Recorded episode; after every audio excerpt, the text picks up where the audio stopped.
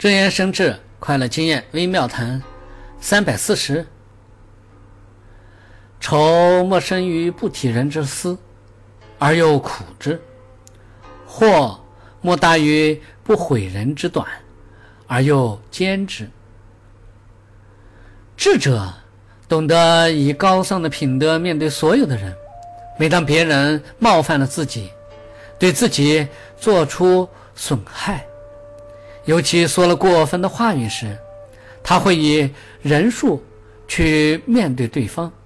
虽然对方难听的话语伤害到自己，但是他会以善妙的心态忍辱负重，不会以刚来对刚，以强来对强，不去计较别人对自己的不好。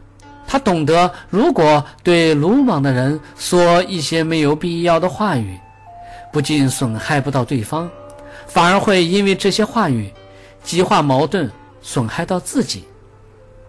语言就像空谷回声，你说出难听的话，也会回馈到自身。